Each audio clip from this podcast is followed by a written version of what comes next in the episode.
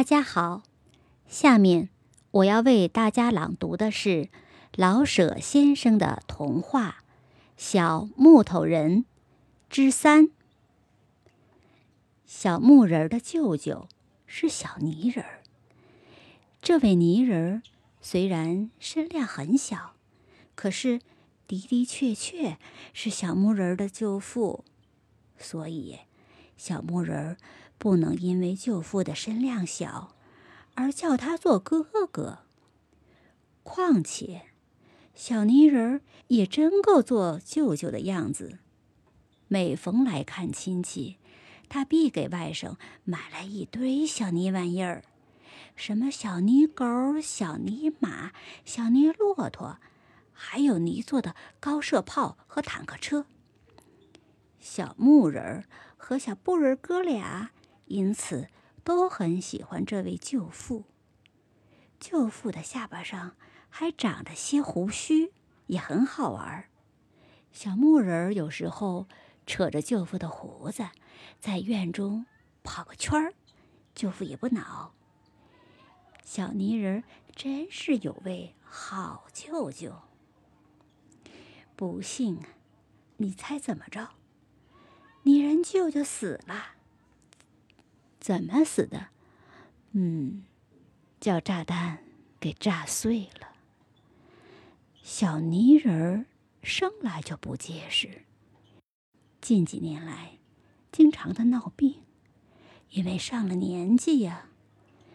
有一天，看天气晴和，他换了一件蓝色的泥棉袍，买了许多的泥玩意儿，来看外甥。哪知道，走到半路，遇上了空袭，他急忙往防空洞跑。他的泥腿向来就跑不了很快，这天又忘了带手杖。好，他还没跑到防空洞，炸弹就落了下来。炸弹落的离他还有半里地，按说他不应该受伤，可是。他倒在了地上，身上的泥全被震得一块儿一块儿的。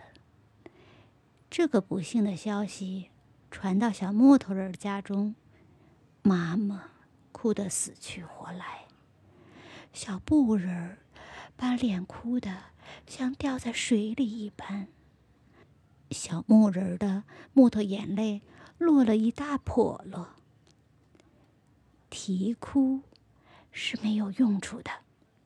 小木人知道，他也知道，震死泥人舅舅的炸弹是日本人的，他要报仇。他爱他的舅舅，也更爱国家。舅舅既是中国人，哪可以随便的挨日本人的炸弹呢？他要给舅舅报仇。为国家血耻，小木头人十分勇敢，说报仇就去报仇，没什么可以商量的。他急忙去预备枪，子弹不成问题，他有许多木头眼泪呢。枪可不容易找。他听老师说，机关枪最厉害，所以想得到一架机关枪。哪里去找呢？这倒真不好办。不过，他把机关枪听成了机关枪，于是他就想啊，把个机关子放在枪上，岂不成了机关枪吗？好了，就这么办。他找了个公鸡罐子，甩绳绑在自己的木枪上，再把木头眼泪。都放到口袋里，就准备出发了。小木人的衣帽本是童子军的样式，现在一手托枪，一手拿着木棍儿，弹中满是子弹，看起来十分的英武。他不愿让妈妈知道，怕他不许他去当兵。他只告诉了小布人，并且叫哥哥起了誓，在他走后三天再秉持母亲。小布人儿虽然胆子小一点儿，但也知道当兵是最光荣的事，便连连点头，并起了誓。他说：“我若在三天以前走漏了消息，叫我的小辫儿长到鼻子上来。”他说完，弟兄亲热的握了手，他还给了弟弟一毛钱和一个鸡蛋做盘缠。小木人离开家门，一去就走了五里地，但他并不觉得劳累。可是他忽然站住了。他暗自思想：往哪里去呢？哪里有日本鬼子呢？正在这样思索，树上的鸟儿。它站住的地方，原有好几株大树的。说了话，呗呗呗咕。小木人。平时是最喜欢和小鸟们谈话的，一闻此言，忙问道：“你说什么呀，鸟儿哥哥？”这回四只小鸟一起说：“北北北，咕咕。”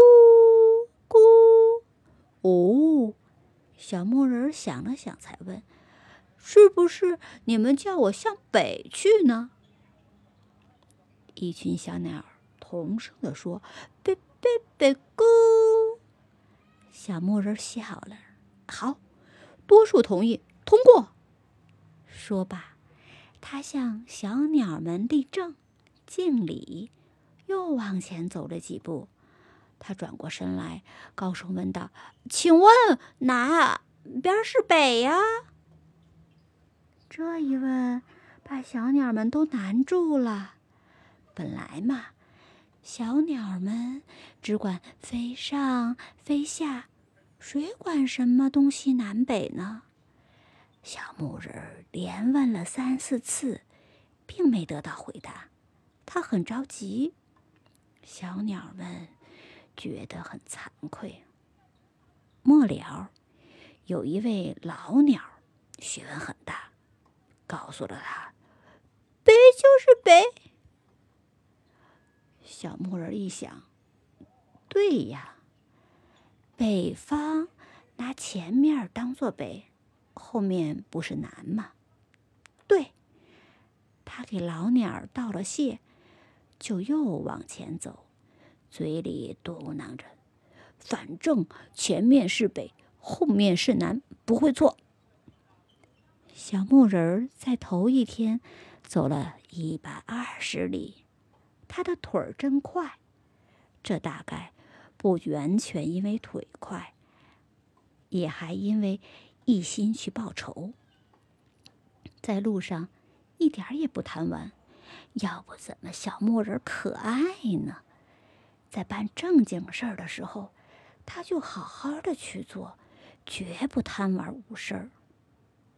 天黑了，他走到一条小河的岸上，他捧了几捧河内的清水。喝下去，河水是又清又甜又凉。喝完，他的肚里咕噜噜的响起来，他觉得十分饥饿，于是他就坐在一块石头上，把波哥哥给的。于是他就坐在一块石头上，把哥哥给的那个鸡蛋。慢慢的吃了下去。他知道，肚中饥饿的时候，若是急急忙忙吃东西，就容易噎着，所以得慢慢的吃。